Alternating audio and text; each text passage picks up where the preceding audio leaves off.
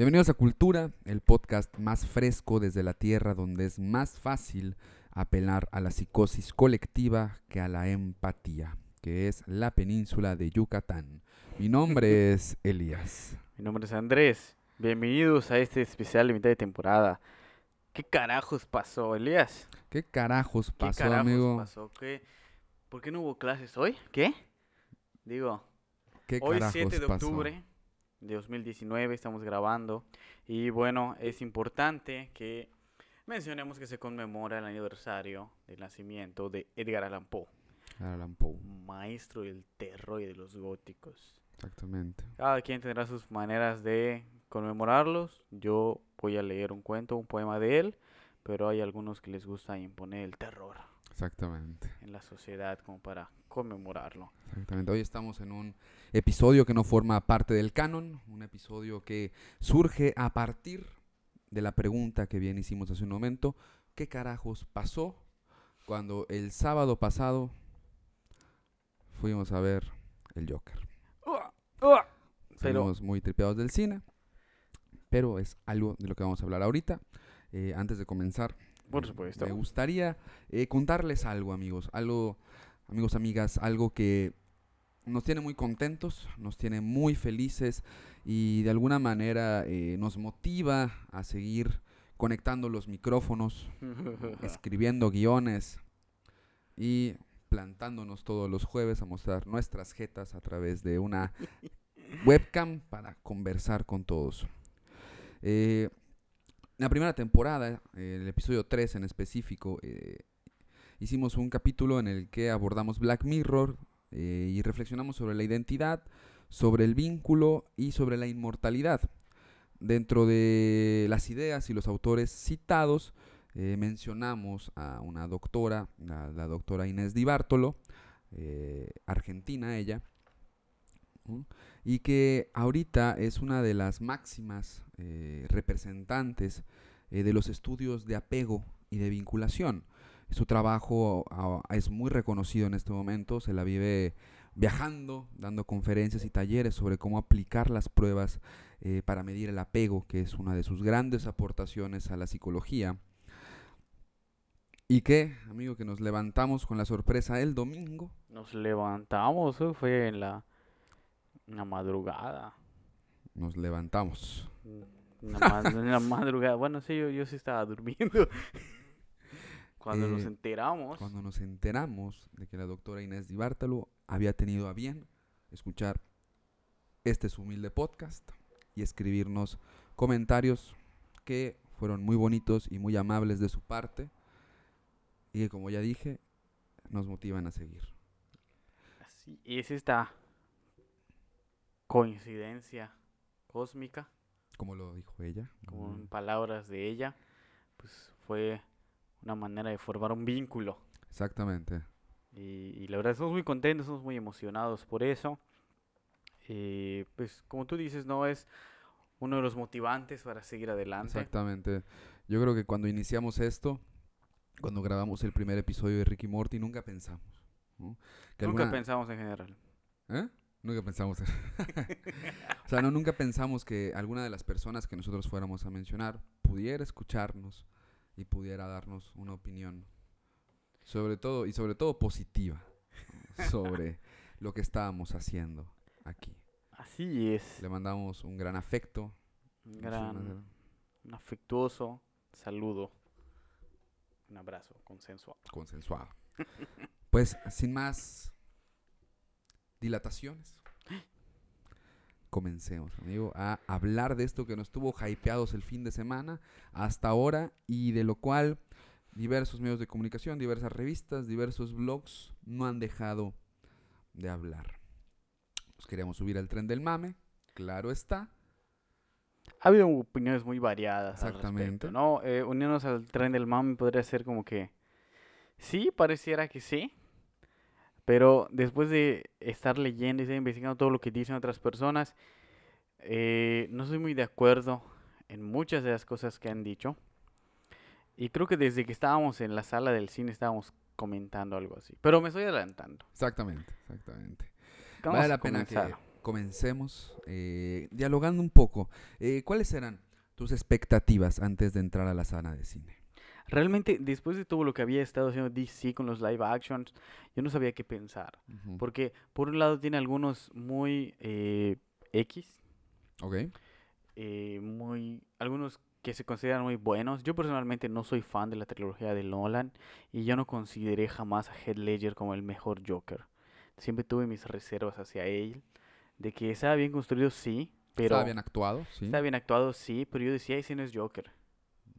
Está bonito y es una interpretación de Joker, pero no me enamoro de ese Joker, de ese guasón, como dirían, ¿no? O el bromas. O el bromas, como le dicen actualmente. Porque yo decía, ese Joker no hace chistes como Jack Nicholson. No estoy diciendo que Jack Nicholson es un mejor Joker. ¿sí? En esa época era así como que... Yo decía, Heath Ledger sí es el mejor Joker, pero por descarte. Un poco como lo que pienso de Cien años de soledad respecto al boom latinoamericano. Pero ya hablaremos de eso algún día. El caso es que yo decía, no, no, no es, ¿no? Y luego vi una peli la película de Batman y Superman, Ujú. que muchos la critican, pero a mí me gusta mucho, porque está muy bien hecha en cuanto a cómics, en cuanto a que tiene bastante subtexto. Y es ahí donde digo, ah, entiendo por qué a la gente no le gusta. Porque sí necesita cierto conocimiento para apreciarla al nivel correspondiente, que tiene sus defectos, claro, pero tiene igual muchas cosas detrás. Contrario, por ejemplo, a la trilogía de Nolan, que es una serie de películas que seas o no fan de Batman, Que de no- los cómics, De los cómics y que no conozcas, la puedes la entender. puedes disfrutar. la puedes disfrutar. Y entonces así como que, ah. Entonces cuando, cuando vi la de Joker, yo dije, "Mm, es interesante que vayan a hacer una película sobre un personaje que en el canon no tiene pasado. Oh, O sea, no tiene una historia formal, que puede haber muchas aristas, muchas suposiciones. Y de hecho aquí, tú lo sabrás, está mi copia de The Killing Joke, que es como que el más acercado a un origen, a pesar de que lo escriba Alan Moore.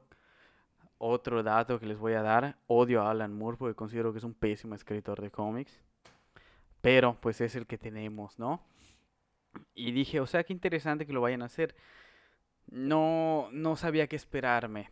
No, no, no vi mucha información y, y realmente la dejé pasar mucho tiempo. Porque no, no me atraía tanto.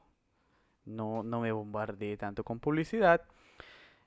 Y llegué como que, no puedo decir que con cero expectativas, eso sería una falacia.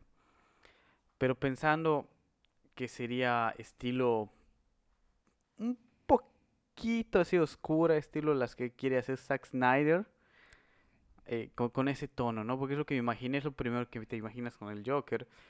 Y pues me llamaba mucho la atención el, el maquillaje que usaba Joaquín Phoenix desde Ajá. los trailers, ¿no? De dije, ah, qué interesante, van a tocar este tema del payaso. Y pues sí, al principio pensé, ah, va a ser un Joker extraño. Pero llegó a, a construirse bastante bien. Pero ahorita vamos a andar de, de cómo considero que está muy bien construido. ¿Cuáles fueron tus expectativas, Elías? Cuéntame. Pues mi primer acercamiento con la película fue el tráiler y me pasó lo mismo que a ti. Eh, yo no podía como comprender eh, qué iban a hacer. A mí me causó como esta expectativa de qué es lo que van a hacer con un eh, personaje que no tiene un pasado definido, que no sabemos exactamente de dónde viene y que solo tenemos, como bien dijiste, aristas. Entonces me pareció interesante y me pareció muy polémico al mismo tiempo, en el sentido de que, wow,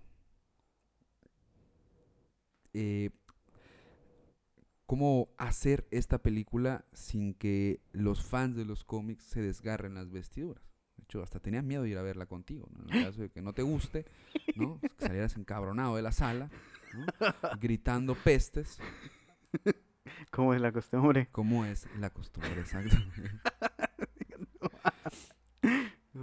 Pero he de admitir que pues, estaba emocionado. Estaba emocionado por... eh, era la primera vez que podíamos ver al Joker sin Batman funcionando por sí mismo en el cine. Oye, ah, un paréntesis, Elías. Dime, ¿Fue la primera vez que fuimos al cine juntos? fue la primera vez que hemos ido al cine juntos. Qué bonito, ¿verdad? Qué momento histórico, Qué exactamente. momento histórico. Momento Me acabo, me histórico. de caer, el- acabo de Exactamente. caer en la cuenta. Qué bonito. día para recordar, día para recordar. Y, o sea, n- sácame de este error. eh, yo creo que es la primera vez que tenemos un. En el cine, Un acercamiento a, a la construcción del Joker sin la necesidad de estar Batman. Es decir, centrado en él. Él, él, él, él, él. Eh, sí, es la primera vez que tenemos. Y es lo que me gusta de la película, ¿no? Que como que se dio el tiempo de construir un personaje y fue únicamente eso, la construcción del personaje. Exactamente. ¿En los cómics ya había pasado esto? Hay cómics sobre el Joker específicamente, sí. Pero mm, tan ajenos a Batman, no ubico alguno.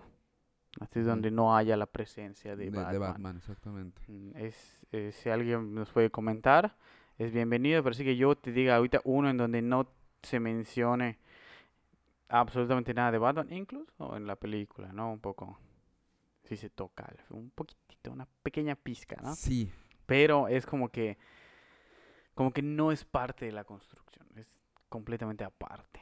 No ubico a uno así, de hecho. A mí me encantó ese detalle. ¿no? Y se dejaba entrever en, o- e- en los trailers y todo eso. Y decía, wow, qué emocionante.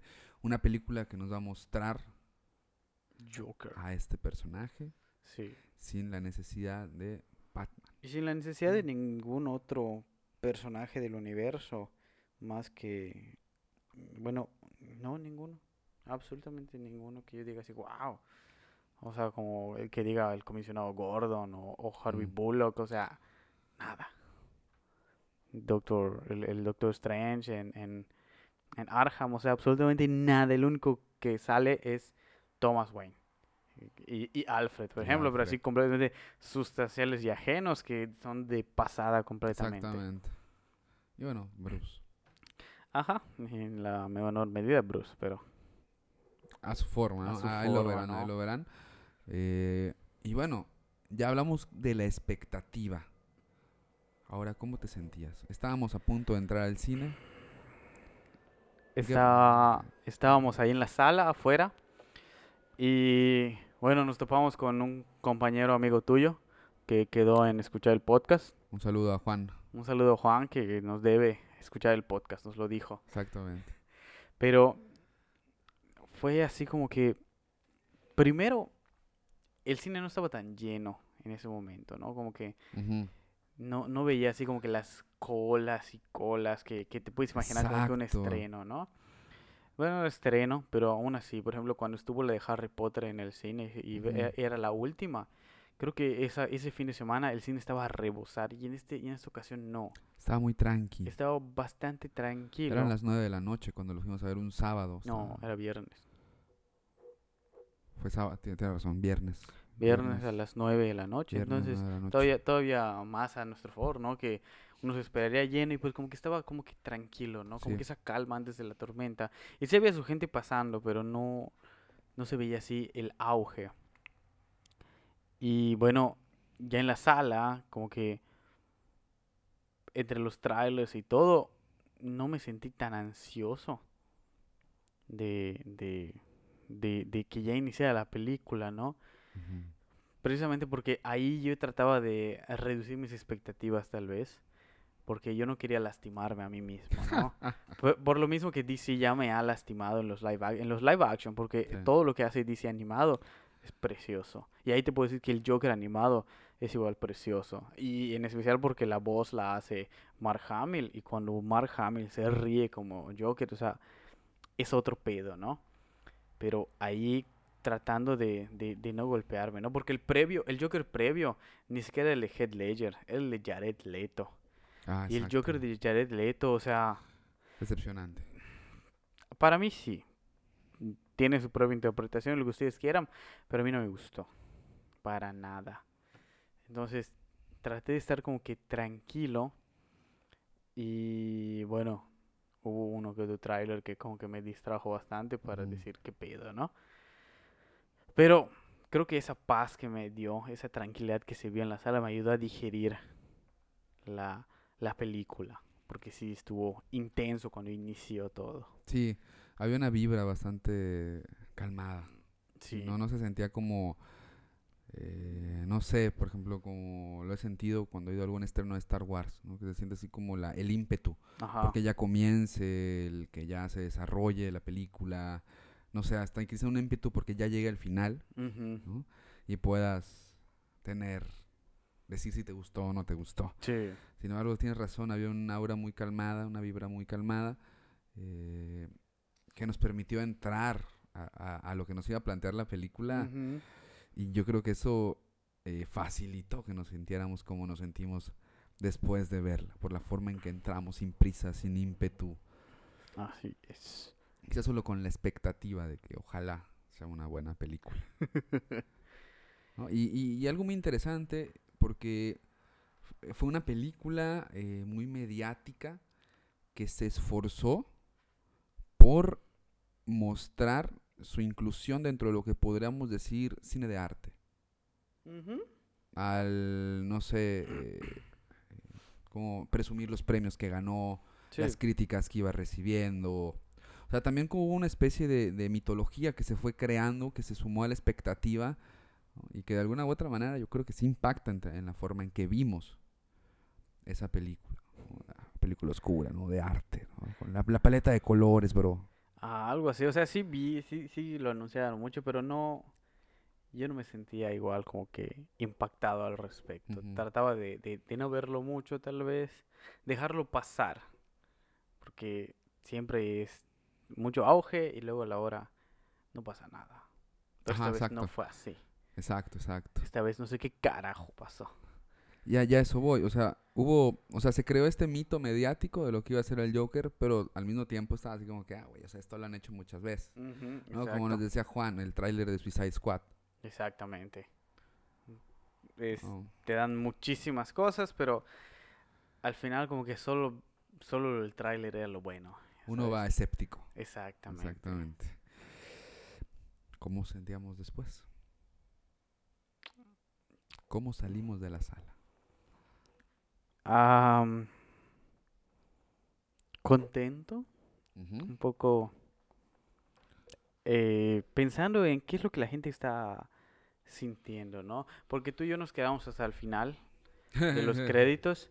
eh, porque- yo en parte porque yo quería ver el, el casting, Ujú, quería corroborar que esa persona que vi sí era Alfred. ujú. Y mucha gente como que se quedó, ¿no? Sí, sí, sí. No mucha, pero sí hay gente que se quedó como que a esa espera de la escena post créditos. Ah, ok. y, y, y de hecho hasta hubo el comentario de un vato, si escuchaste, que dijo, no, no creo que haya, pero así vamos a quedarnos. Así como que, ah, huevo, ¿no? Y de hecho, incluso cuando salimos, el, el pasillo estaba como que desierto, ¿no? Sí. Era- Éramos tú y yo nada más, avanzando y hasta que salimos. Me sentí muy emocionado por todo lo que vi, haciendo mis propias conclusiones, armando todo lo que había sucedido para comprenderlo, hacer las relaciones adecuadas para irle dando un sentido específico. Sí. Me gustó mucho lo que vi. O sea, sí, sí la película estuvo chida. Ya vamos a empezar a hablar de esa, ya me, ya me desesperé. Pues vamos a empezar. Vamos, vamos a, a- A, a- a lo que venimos realmente, a preguntarnos qué carajos pasó. ¿Qué carajo? O sea, ¿cómo vimos un Joker que en primera es una persona que trabaja como payaso, ¿no? Exactamente. Entonces, desde allí dices, ¿qué pedo? O sea, mm, al, al principio es así como que qué simple, ¿no? Qué sencillo es conectar esta pendejada. Pero conforme vamos viendo y vamos entendiendo este personaje que sufre de una condición específica y es que, que se ríe. O sea, su condición es reírse, que tiene problemas con la risa. ¿Y te acuerdas que hablamos con Chema de eso? Exactamente. De una risa que llega de forma inapropiada, que necesita una, una, una tarjeta. tarjetita para decir, me estoy riendo. Exactamente. Ah, una risa que es invasiva, si lo queremos ver así, Y- que trastoca el mundo. Es- eso, eso me gustó. Una risa anárquica, si lo queremos ver así. Por supuesto, y por ejemplo, en la tarjeta dice, eh, mi risa no expresa mi sentir, no refleja mi sentir. Pero esa tarjeta, ¿de dónde la saca? Viene a partir de que él, él está en una institución mental y probablemente a partir de ahí le dieron esas tarjetas. vemos que es una institucionalización. Exactamente. entonces, ¿será realmente que esa risa no refleja su sentir? ¿O es que la institución le pide que no se sienta así? Porque él se ríe y trata de, de esconderla y de controlarla. E incluso le causa dolor, porque lo hemos visto. Le duele. Pero esa risa es la manera en que se libera su cuerpo. Como ya nos habló Chema. Es liberadora. Entonces, él no puede ser libre en esta...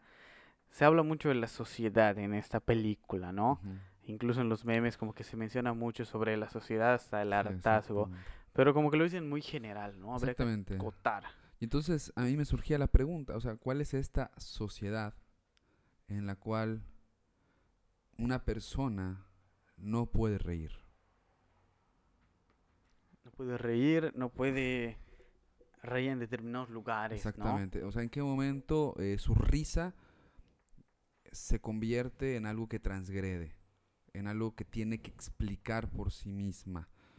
En una risa, como tú dijiste, eh, institucionalizada. Y fíjate que a mí me pasó que estuve como muy al pendiente de diversas publicaciones en Facebook y había varias que llamaron mi atención. Y bueno, eh, me hacía justamente pensar en la idea de enfermedad y peligro social y el tema central, bueno, uno de los temas que me parece centrales, que es la muerte de la empatía. Y bueno, eh,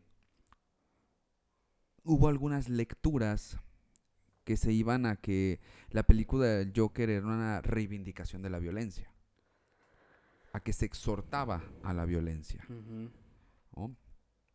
Otros decían que el enfermo mental, el enfermo mental como ídolo o el enfermo mental como anormal, ya sea como modelo o como antimodelo.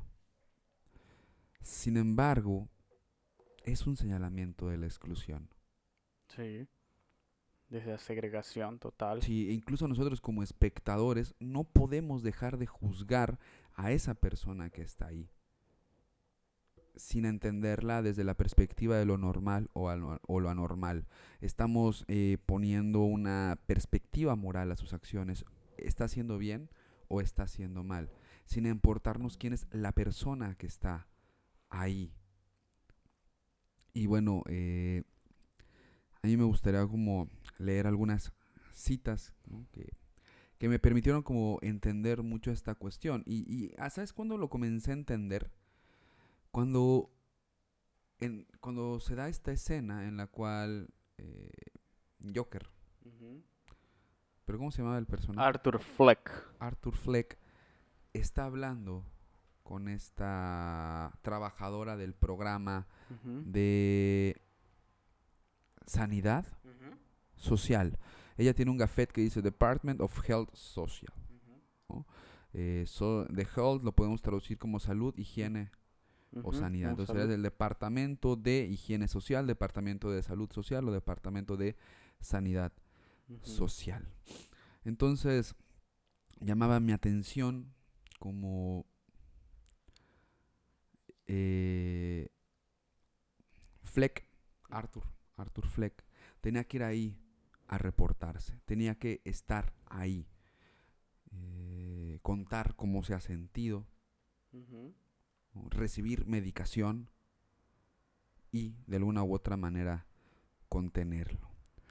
Y esto me hace pensar mucho en las reflexiones que decía Foucault sobre la ciencia, en específico, eh, o sea, la ciencia como saber, y más en específico un poco la psiquiatría y cómo opera. Entonces, por ejemplo, eh, Héctor Ceballos Garibay, en un artículo que se llama Definición General del Poder, en el que explora un poco a Foucault, dice, desde el poder se producen discursos, saberes que se instituyen como verdades científicas. Eso es muy importante. El saber legitima un discurso, una moral y un conjunto de prácticas y dispositivos. Eh, cuando habla Foucault de dispositivos se refiere a técnicas mediante los cuales se excluye, construye y reconduce a los locos homosexuales y mujeres. Se vigila a los presos en su seno se articulan los conceptos de normalidad, y anormalidad. Entonces lo que vemos cuando tenemos un departamento de higiene, de sanidad, de salud, cuando tenemos la presencia del, del hospital, del manicomio, ¿no? Del hospital psiquiátrico de Arham, es justamente esta presencia que dice Foucault de el saber, ¿no? De, de esta verdad científica que se carga de construir, excluir o reconducir, en este caso, a los locos, en este caso, a los enfermos mentales, y construirlos como normales o anormales. Oh.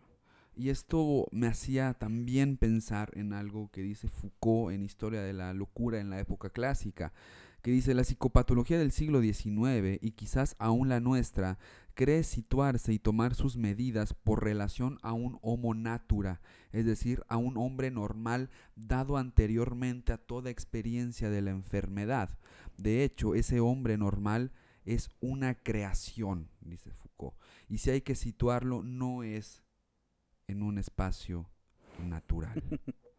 Entonces, es un poco lo que hemos hablado en otros podcasts sobre la cuestión del natural y antinatural, etcétera. Entonces, la película nos va mostrando justamente estas formas en que opera eh, la ciencia o los saberes, en este caso representado en la psiquiatría, y cómo van generando exclusiones, construcciones y reconducciones, en este caso aplicado a Arthur Fleck.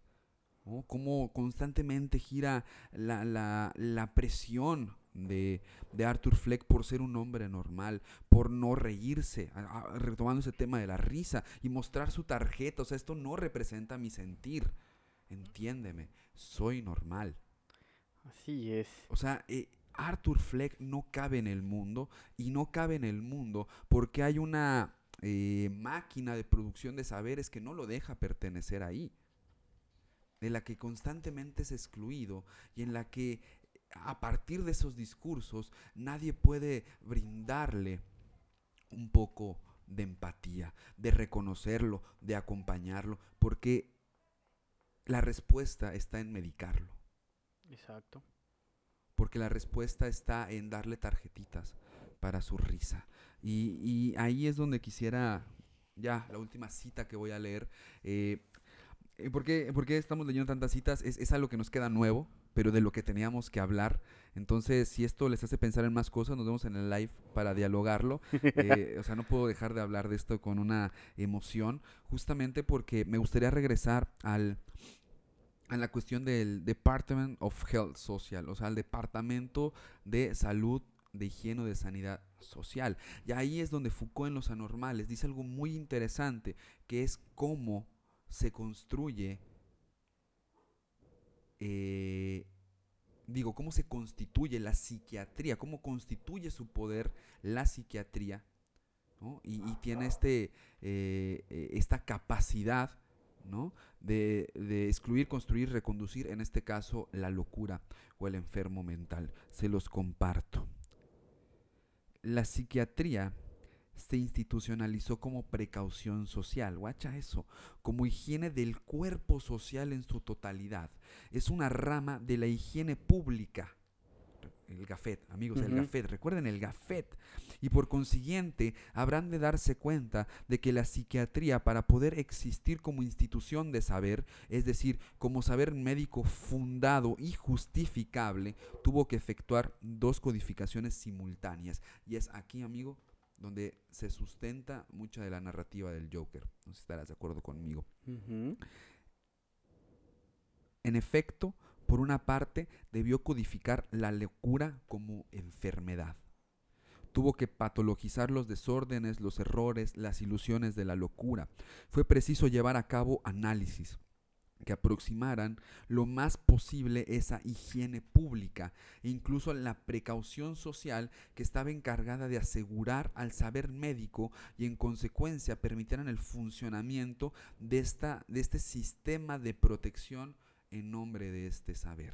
Esta es la primera. La segunda, pero por otra parte podrán advertir que fue necesaria una segunda codificación simultánea de la primera al mismo tiempo hubo que codificar la locura como peligro, Es decir, que fue preciso hacerla parecer como portadora de cierto número de peligros, como esencialmente portadora de riesgos, y por ello la psiquiatría, en la medida en que era el saber de la enfermedad mental, podía funcionar efectivamente como la higiene pública. Intenso. Entonces, eh, la locura como enfermedad, como el, el enfermo mental, pero ahora un enfermo mental que representa un peligro para la sociedad en la cual está y de la cual la psiquiatría se va a encargar de reconducir, se va a encargar de excluir. Eso es el manicomio, un, un, un, un, centro de internamiento en el cual, ¿te acuerdas cómo nos explicaba Oscar? ¿no? Sí. En el cual el loco es sacado de la sociedad en la que está y en la cual va a empezar un proceso de readaptación, un proceso de curación a través de medicinas, etcétera, etcétera. ¿no? Entonces, frente a una institución, frente a un saber que se ha encargado de excluir, ¿cómo podemos ser empáticos? No se puede. No se puede. Estoy de acuerdo contigo. No se puede. La, y- la película nos está presentando esta, esta muerte de la empatía en nombre de la racionalización, en nombre de la frivolidad, en nombre de, eh, de- del rechazo ¿no? que existe hacia, no sé ni siquiera cómo llamarlos, ¿no? a lo que nosotros hemos nombrado como enfermos mentales. ¿no? Y un poco hablando, hace rato mencionaba sobre el hombre promedio, ¿no? Y esta segregación, este, este se- eh, juzgar, ¿no? Estigmatizar. Y bueno, aquí tengo la broma asesina, The Killing Joke. Ok. Y va mucho a colación con este discurso que ya te leí a ti, pero pues ahora quiero leérselo al público, ¿no? Que es donde el guasón, Joker, ujú. secuestra a Gordon, al comisionado Gordon, y lo enjaula para que lo vean los, los, los raros, los, los fenómenos del circo, ¿no? Entonces, él cuando está ahí dice, eh, les voy a traducir porque está en inglés, así a grandes rasgos, damas y caballeros, ya lo leyó en los periódicos, ahora observen ante sus propios ojos el más raro y trágico error de la naturaleza. Les presento al hombre promedio. Oh. Físicamente, sin nada que destacar.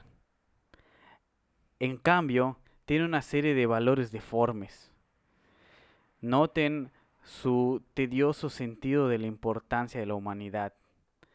Ese club pateado de conciencia social y su marchito optimismo. Ciertamente no es para los frágiles. Y más repulsivo que todo es su noción inútil de orden y de sanidad. cabrón. Es demasiado peso puesto sobre uno mismo, que los rompe. ¿Y cómo vive este? se preguntarán.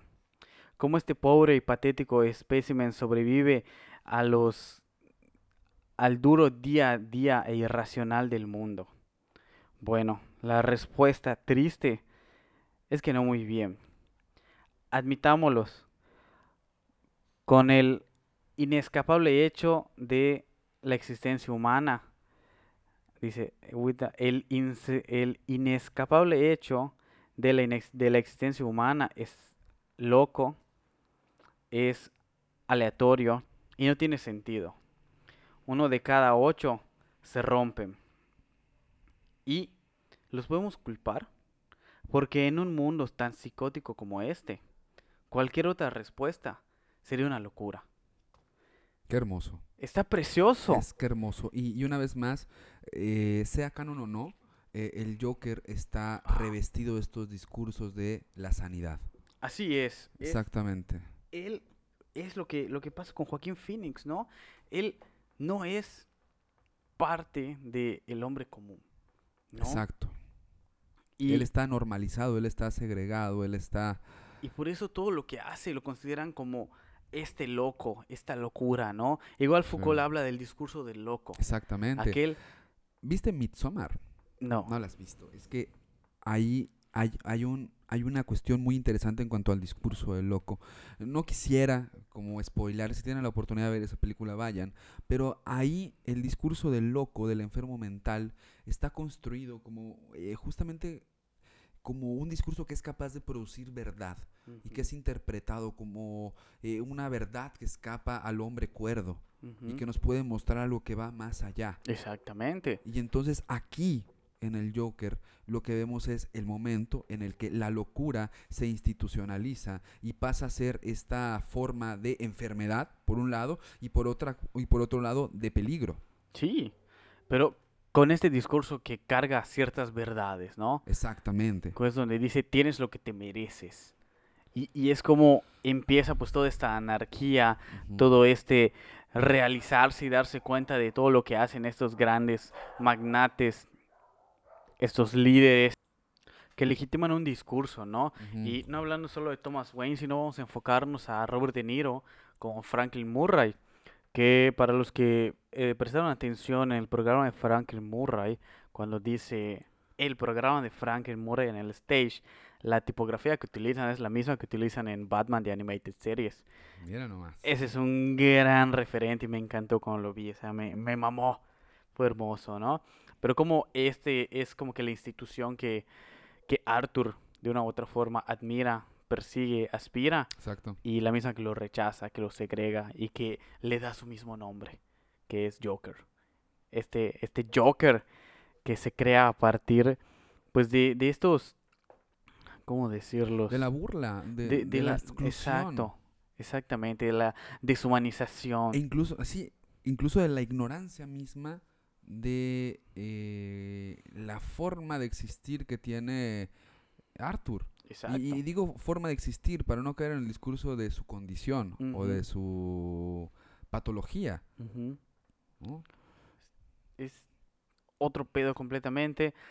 Eh, ¿qué más puedo decir al respecto? Me gusta mucho la construcción de, de, de este Joker, pero creo que algo que quisiera aclarar, ¿no? Este Joker no es el Joker. Ah, es eso, eso que me comentaste es muy bueno. No es este Joker que va a pelear contra Batman. Él no es Joker. Esta película yo la veo como la construcción o una de las interpretaciones de la construcción del concepto de Joker. Porque para los que sean fanáticos de los cómics, recordarán el arco argumental de Batman Zero Year, el que escribió Scott Snyder con las ilustraciones de Greg Capullo, en donde se habla de cómo se va construyendo una pandilla llamada los Red Hood. Que en el canon original todos sabemos que Joker cayó en un tanque de ácidos que lo convirtió en lo que es, ¿no? Pero a partir de que él estaba disfrazado de Red Hood, que Red Hood era un villano genérico que todos usaban. Entonces, en Zero Year se plantea cómo se va construyendo la pandilla, cómo va creciendo y cómo va creciendo al grado de que empieza a dominar a todos con chantajes. Y se está construyendo al mismo tiempo el concepto de Batman, por eso es el Zero Year. Y bueno, se da la batalla final donde llega con el líder de estos Red Hoods. Y cuando está peleando con él es cuando se da la icónica escena donde por accidente cae este líder a los, a lo- al tanque, ¿no? Exacto. Sin embargo, el arco concluye en que Bruce está analizando todo lo que sucedió y dice y descubre que ese que cayó al ácido no es el líder que él había identificado, sino que es una persona aleatoria que en algún momento tomó el lugar del líder, mató al líder y él se puso la, la capucha de Red Hood y como nadie sabía realmente sus identidades, entonces no saben en qué momento pudo haberse metido como el líder. Así que una vez más volvemos a la historia del Joker que no tiene pasado. Lo mismo que Joaquín Phoenix, lo mismo que Arthur Fleck. Porque Arthur Fleck creyendo, ya después de lo que dijo su madre, que es hijo de Thomas. Y al final concluir en que, en que no lo es. O sea, darse cuenta de que esa pequeña identidad que él cree haber tenido, igual está rota, Sí, igual y no existe y es una ficción, él no tiene un pasado real. Exactamente. Entonces, él crea con sus acciones esto, ¿no? Y, y es lo que me gusta en comparación con el, con el Joker de Heath Ledger. Con Heath Ledger decía y se topa con Harvey Dent y le dice, Harvey le dice, fue tu gente, fue tu plan. Y Joker le dice, ¿de verdad me veo como una persona con un plan? Sin embargo, de una u otra forma, se- no se siente tan aleatorio. No se siente esta violencia aleatoria Sí. que caracteriza al Joker, como lo que hace Joaquín Phoenix. Ah, está su- porque está él no buscó, él literal no tenía un plan. Él no planeó todo lo que hizo, porque lo vimos. Simplemente sucedieron las cosas, como dice el Joker de Heath Ledger. Yo solo hago cosas. Pero no, Joaquín Phoenix refleja mejor ese diálogo. Y él no buscaba hacer lo que sucedió al final. Él solo actuó y se dieron las cosas de una manera maravillosa, convirtiéndolo y creando este concepto del Joker, que también lo vemos reflejado en Gotham, en la serie donde sale por primera vez Jerome Valesca y Jerome Valesca muere, que era una representación de la locura, y cuando muere hay un discurso maravilloso en donde dice que su legado va a ser la locura. Y se ven escenas de mucha gente apelando y dejándose llevar por esta locura a partir de la violencia. Y tú dices, wow, eso es maravilloso. Luego la cagaron reviviendo a Jerome Valesca. Pero bueno, ese es el Joker que se construye, un concepto del Joker que va a dar pie a Batman y luego al Joker real. De- no, bro, durísimo, exactamente. Porque ese, ese es un análisis que tú me dijiste muy bueno, que no sé si nos quieras compartir. Me da un poco de miedo, pero ahí te va. Eh, el final, tenemos que irnos al final. Sí. ¿no? Eh, ¿Tiramos el spoiler? Pues sí, ¿no? Ya tiramos un chingo de spoilers va. y tú no querías spoilar esa película pendeja, ¿cómo dices que se llama? Midsommar. No, de puta, no, no spoilemos Midsommar, pero vamos a spoilear todo el Joker, no mames, güey. Eh, al final eh, hay una enfermera en, en el, en el Ujú. manicomio que está hablando con el, con, con el Joker. Y se empieza a reír. el Joker se empieza a Joker reír. se empieza a reír. Y le dice, ¿de qué te ríes? Y él le dice, me acuerdo de un chiste, ¿no? De un chiste. Cuando hice eso, la siguiente escena es el asesinato de los papás de Bruce. Bruce Wayne. Se regresa otra vez a su cara y dice, pero no lo entenderías. Y ahí es cuando comienza ya la secuencia final para terminar la película. Para poder entender este chiste, ¿no? de este análisis, habría que ir justamente a pensar en, El mito de Batman, ¿no? en- pero previamente al papá, A Thomas. a Thomas, Thomas Wayne. Un Thomas Wayne que nos los presentan en la película con un vato desalmado, maquiavélico, ¿no? y sin un grado de empatía, y que llama payasos a todos aquellos que están viviendo en una situación de pobreza. Así es. Porque igual de fondo está el discurso de la meritocracia, el discurso de el pobre es pobre porque quiere. ¿no? Y, y fíjate, antes, de volver a la, a la interpretación, a este último, sí me gustaría eh, mencionar. Yo eh, leí una crítica en la que decía que justamente eh, no se entendía por qué la sociedad estaba enojada o por qué de repente había un desprecio hacia la figura de Thomas Wayne o por qué habían estos disturbios que no se explicaban bien. Sí, sí, leí esa, esa, esa crítica y...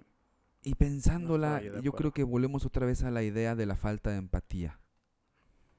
¿Qué discurso más fuerte y violento puede ser el llamar payasos a los pobres porque no se esfuerzan lo suficiente? Así es. Es un discurso violentísimo, es un discurso emitido desde el privilegio. ¿no? Sí. Y- yo creo que la sociedad de la narrativa, de la, de la historia que nos presentan, reacciona entendiendo las dimensiones del comentario. Sí, ¿no? Es- Pero para nosotros detonante. es invisible. O sea, a mí lo que me parece interesante es que no podamos establecer este nexo entre las palabras que condenan a estos payasos y la multitud enardecida. Oh, y eso quizá habla de nuestra falta de empatía, y eso quizá habla de que seguimos viendo con los ojos del privilegio, ¿no? y se- de que seguimos construyendo desde los ojos del privilegio a fenómenos como el de la pobreza y de la marginación. Qué ¿no? fuerte te pones. Inter- Entonces, por eso quizá vuelvo al statement principal, ¿no? Uno de los principales temas que maneja la película es la falta de empatía hacia diversos ámbitos. Sí. En los que más puedo identificar es hacia esto que hemos construido como enfermo mental y, como bien decía eh, Christopher Pacheco, eh, publicó una, eh, un estado en Facebook que decía una de las cosas que más me gusta de la película del Joker es que contribuye ¿no? a seguir derrumbando el mito de la meritocracia Así es. ¿no? Y que no podamos verlo, habla de esta falta de empatía que también tenemos hacia la gente que nos rodea. Eh, reduciendo todo a un el pobre es pobre porque quiere. Eh, entonces tenemos a un Thomas Wayne que es capaz de ejercer estos discursos de violencia, que es capaz de eh, meter en un asilo a una mujer, que es capaz de negar a su hijo, que ahí tienes una interpretación muy buena sobre eso. Ahorita, la, la- la comentamos. Eh, no, un, un ser por completo maquiavélico que muere. Y yo, y yo te preguntaba, ¿es la muerte de los padres de Bruce Wayne lo que más tarde va a hacer que Batman exista? El detonante para que Batman exista. Sí. Entonces, quizá lo que, lo que platicábamos era justamente esto. Eh, Batman viene a ser este justiciero social. Aquel que va a velar por, de alguna u otra manera, el bien. Así ¿no? es. Pero es interesante que este justiciero, esta idea de bien, esta idea de querer defender Ciudad Gótica, surja ¿no? a partir de la muerte de un hombre que no tenía un grado de empatía hacia la ciudad en la que estaba.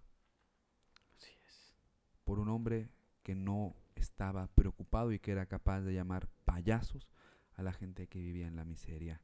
Y quizá ese es el chiste que nos presenta el Joker al final. Del cual se ríe ¿eh? y Exactamente. que no entendería. Y que no entenderíamos. ¿Por qué? Porque no tenemos empatía. Así Amigo. es. Exactamente. Precisamente eso es muy fuerte. Es Y me, me, me, me, lleva a esta pregunta. Entonces, si el mito de Batman surge de este absurdo, ¿la justicia también? Por supuesto. Toda la justicia que hace entonces es absurda. Porque sigue peleando contra eso. Contra, contra su propio ser, ¿no? Porque a fin de cuentas, una de las grandes filosofías absurdas de Batman es que él no va a matar nunca al Joker. Ajá. Sin importar cuántas personas mate el Joker, él no lo va a matar. Y ese es el absurdo más grande que hay.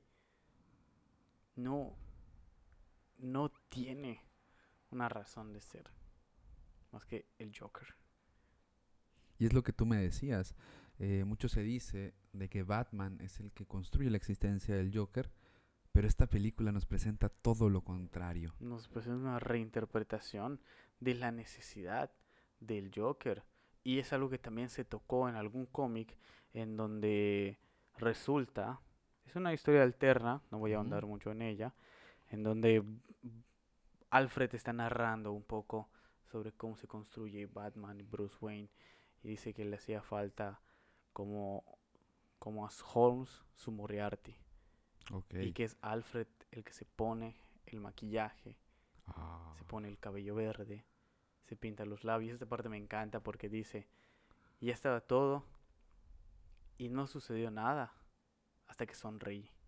Y en ese momento es cuando se ve la, la imagen del Joker, ya sabes, así durísima, ¿no? De que a fin de cuentas sí se necesita el Joker para la creación y la consolidación de Batman. Exactamente. Porque ese es ah, el primer detonante para crear a Batman es la muerte de sus padres. Pero el, el segundo ya para consolidarlo es que caiga el Joker en, los, en el tanque, que exista físicamente el Joker. Luego más adelante podemos ver que, que Batman sí podría existir sin el Joker, aunque el Joker no podría existir sin Batman, ¿no? Pero esa parte es interesante, ¿no? De, de la presencia de un Joker que es necesaria para el Y- canon. Pero que tú decías, o sea, el Joker que nosotros vemos en la película no es el Joker que va a luchar contra Batman. Exacto. Entonces, esto refuerza la naturaleza de idea que tiene el Joker. Sí. Y, y, y, de- y- lo mismo, ¿no? Es, es lo mismo con Batman. Batman también es un concepto. Ah, Porque exacto. abajo de, de la, de la capucha ya fue, ya fue Dick Grayson. Y bueno, en, la, en batalla por el manto, que cada quien tiene su interpretación de, de Batman. Pero que Joker igual en las, en las, en, después de los nuevos 52 en Rebirth, te muestran y te dan a entender que Joker en realidad son tres personas distintas. Y mucha gente se quejó, y yo me quejé entre ellos, dije, no mames, pero ahora que veo esto ya lo puedo comprender mejor, ¿me entiendes? Porque es eso de que ya el Joker es ese concepto que todos pueden agarrar, que todos pueden tomar, retomando el mito que era Red Hood, Ujú. convirtió al Joker, pero ahora que el. Joker puede ser todo esto porque es una idea, es un concepto que se sigue. Y es preciosa entonces esa construcción del mito de. Joker. Me encanta. Es- me- me, me- me- estuvo me muy llenó bien, ¿no? mucho, ¿no? Y, y- y remata, ¿no? Entonces, si es hijo de Thomas Wayne, entonces primero fue Arthur con A, Y después fue Bruce con B. B. Durísimo. Sí, porque igual es lo que estábamos hablando, ¿no? Corresponde a que el Joker real no tiene un nombre. Exactamente. Y este es Arthur Fleck.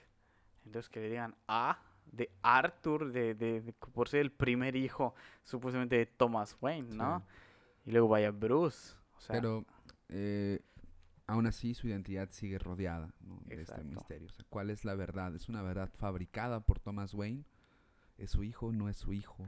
Su nombre mismo, Arthur Fleck, es, es, una- es otra máscara. exacto. ¿no? Está en extremo duro eh, una película que nos ha dejado Que tienen que ver que hay muchas cosas muy variantes, hay muchos comentarios al respecto.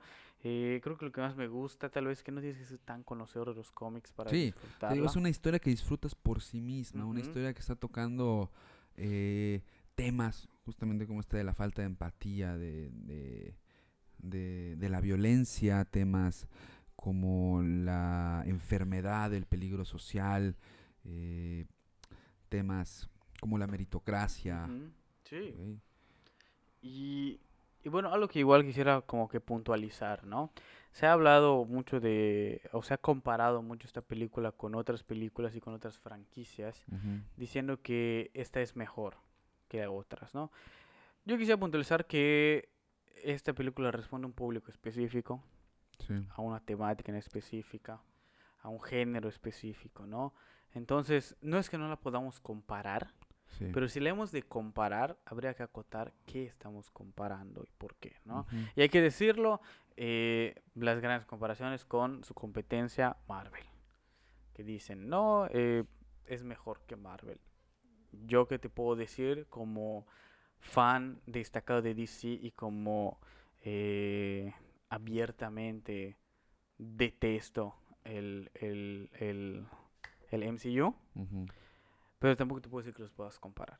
Sí, eso No, es, Otra cosa Son por completo completamente. diferentes. Es lo que hablábamos también eh, cuando hablábamos de Avengers. A mí me gusta el Joker porque es una película humana. Exacto. Es una película que nos explora como seres humanos, que nos explora como sociedad y que pues sí está alertándonos, Sí. ¿no? Pero lo hace de buena forma. O sea, eh, la película no te está diciendo, cuida a los locos porque son peligrosos. La película no te está diciendo, hay que limpiarnos de los locos. ¿no? La película quizás está haciendo una pregunta muy cabrona, que es si la violencia está surgiendo de la falta de empatía actualmente. Muy Ujú. válida y muy buena pregunta, muy acertada. Y sí, yo creo que hay algo de eso al respecto. La verdad me gustó mucho la Sí. película. Diría que hay que verlo otra vez. Sí, yo creo que sí. Este Podemos es- ahora sí ya un episodio más en forma. Este es como un episodio de catarsis, ¿no? Un, un especial donde estamos vaciando todas las ideas que llegaron así a bote pronto. ¿no? Exactamente, por eso, igual a lo mejor encontramos otras cosas, igual y luego cambiamos de opinión. Igual y no Es resiste una segunda lectura. Exactamente, pero pues fue muy divertido, fue muy No, estuvo muy entretenido, bien, me muy gustó bien. mucho. Muy eh, Nos vemos en el live, ¿no? Para platicar. pero antes, eh, antes de irnos, que quisiera eh, contar un chiste, sí, si me lo permites. Es... Toc toc. ¿Quién es? Cool. ¿Cool? Quién? Cultura y sus dos microfonistas faroles que están hablando sobre la sociedad y el impacto social que fueron a ver la película en la sala platino. Sí, fuimos a ver la película en Sala Platino. En nuestra defensa, tengo un descuento por trabajar en la institución educativa en la que trabajo. Entonces realmente casi no sale a mitad de precio y es como entrar a sala tradicional. Ahora, si me dan a elegir entre entrar a una butaca durísima al mismo precio que pueda tener a entrar a un silloncito que se reclina, me voy al silloncito que se reclina. La ironía. La ironía, o ironía, o somos seres atravesados por la... Sí, por la dicotomía, por los discursos contrarios que se enfrentan. Espero que hayan disfrutado mucho este especial. Ya vamos casi para una hora. Un saludo a nuestra jefa de contenido, Miranda Campos, que nos está apoyando. Apapáchenla mucho, quieranla mucho, para que no nos pegue mucho. Y bueno, nos vemos en el live Vamos en el live para, para, hablar hablar de... sobre esto. Entonces al pendiente de todo lo que va a salir del Joker. Y Si tienen la oportunidad de leer a Inés Di Bartolo, leanla. así es. Un saludo, un abrazo consensuado abrazo a todos. Síganos en consensuado. nuestras redes sociales como cultura.yucatán. Estamos en Facebook, estamos en Instagram. Estén pendientes, estamos en Spotify, en Todos YouTube lados. y en casi todas las plataformas podcasters. Así que ahí los esperamos. Vámonos. Vámonos.